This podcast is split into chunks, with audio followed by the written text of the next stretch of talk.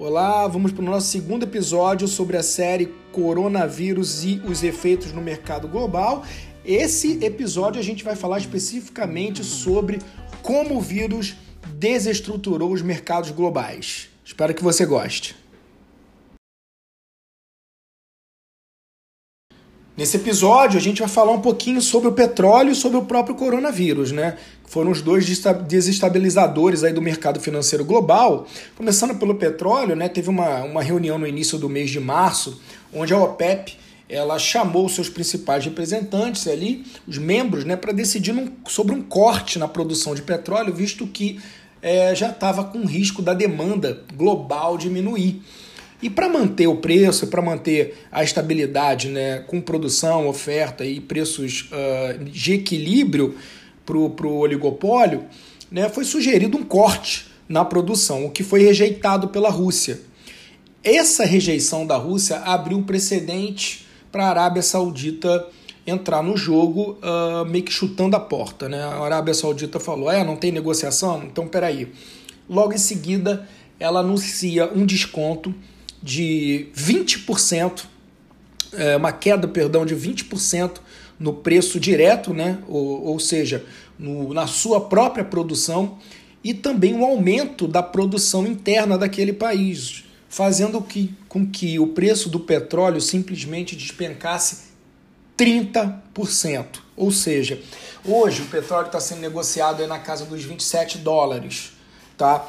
Isso são preços de 30, 40 anos. A gente está vendo um petróleo super barato, um choque tá, no, no, na commodity, fazendo, e fez com que todas as bolsas, todos os mercados globais fossem desestruturados. Ao mesmo tempo, né, com o avanço do coronavírus, a gente começou a entender que não só a gente teria aí é, uma componente de, de demanda e de oferta, como eu falei no primeiro episódio, é, sobre risco, mas em termos globais a gente estava vendo a produção industrial, a venda no varejo, né, o crescimento do PIB, isso tudo é, sendo é, contaminado né, futuramente, óbvio, pelo avanço da doença. Quando a gente tem esses três, por exemplo, esses três, esses, esses três é, índices né, que a gente olha é, para a gente é, entender como é que a atividade econômica funciona, como é que está como é que tá o sentimento, né?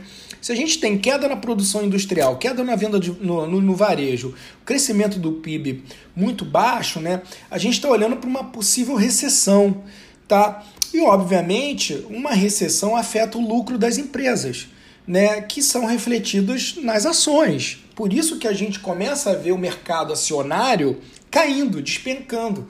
Não é que não era, obviamente, a surpresa ficou na magnitude dessa queda, tá? Que foi muito forte, muito rápida. Mas a causa, ela, ela, o mercado sempre trabalha antecipando, né, e com expectativas. Ele sempre adianta o movimento. Então a projeção ruim em relação a, aos, aos indicadores fizeram com que fez com que as ações caíssem, tá? Obviamente, uma resposta a essa crise, ela começou a ser tomada pelos próprios bancos, né? Os bancos centrais de cada país, os próprios governos, né?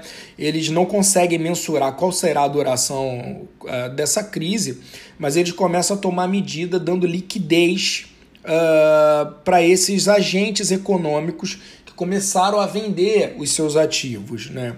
Ninguém sabe como vai ser essa, essa recuperação. É, obviamente, se ela vai ser uma recuperação em V, ou seja, uma queda muito rápida com uma volta muito rápida, ou um, uma recuperação em U, né, uma queda acentuada e uma, uma estabilização na parte de baixo até fazer uma retomada novamente.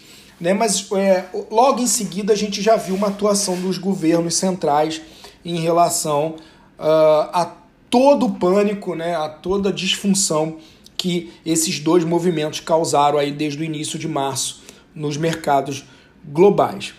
É, no Brasil, é, especificamente falando do governo brasileiro, né, eu tinha comentado no primeiro episódio sobre a possibilidade de se ter uma, uma reforma, das reformas poderem ajudar, que era o cenário pré uh, coronavírus, né? O que a gente está vendo aí nas últimas semanas é uma completa é, um descolamento entre as, as atitudes do governo do executivo né, perante aos demais poderes, como o legislativo, como o judiciário, em relação às tomadas de decisões aí é, para conter o vírus. Nesse momento, né, é, todas aquelas reformas que a gente olhava né, como uma possível, um possível gatilho para um mercado é, de, de, de, alta, para um, uma prosperidade aí de um PIB positivo, né? E é, essas reformas ficaram agora em stand-by. Elas estão paralisadas, né? E isso põe em risco o, o andamento da economia, põe em risco como o governo. E aí a gente está falando não só do executivo, né? A gente fala de todos os poderes, como eles vão atuar.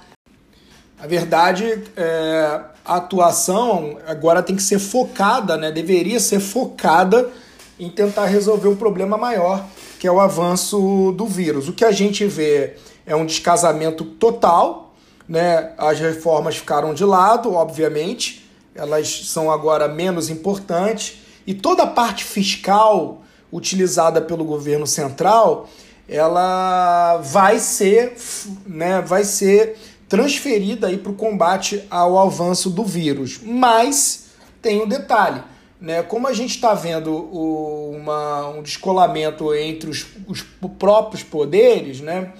É, quanto mais descolamento a gente tiver, mais difícil será a tomada de decisão em relação ao combate e as medidas né, a serem tomadas aí para amenizar toda, toda a influência do vírus na economia brasileira. Então, uh, por que, que isso é importante? Porque se a gente olha o mercado financeiro como um todo, né, o mercado está super volátil, ele está sendo influenciado por todas essas variáveis, né, ele fica irracional, e aí tudo isso é refletido no, em todos os mercados. A gente está olhando é, o mercado de ação super volátil, a gente olha o dólar alto, próximo Uh, o próximo, próximo episódio eu só vou falar especificamente sobre o dólar. A gente olha o mercado de juros também disfuncional, com as curvas abrindo, né? E isso acontece não só no Brasil, obvia, obviamente em menor medida em muitos países do mundo, né? Sendo assim, a gente vê toda essa indefinição refletida no mercado financeiro. Não só no Brasil, também no mercado global. A volatilidade vem é, pela indefinição, pelo medo e pelo aumento de liquidez. Né? As pessoas começam a vender todos os ativos para buscar liquidez e refúgio em ativos mais seguros.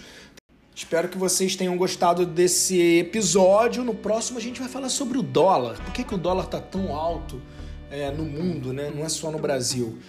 Te espero lá. Um grande abraço.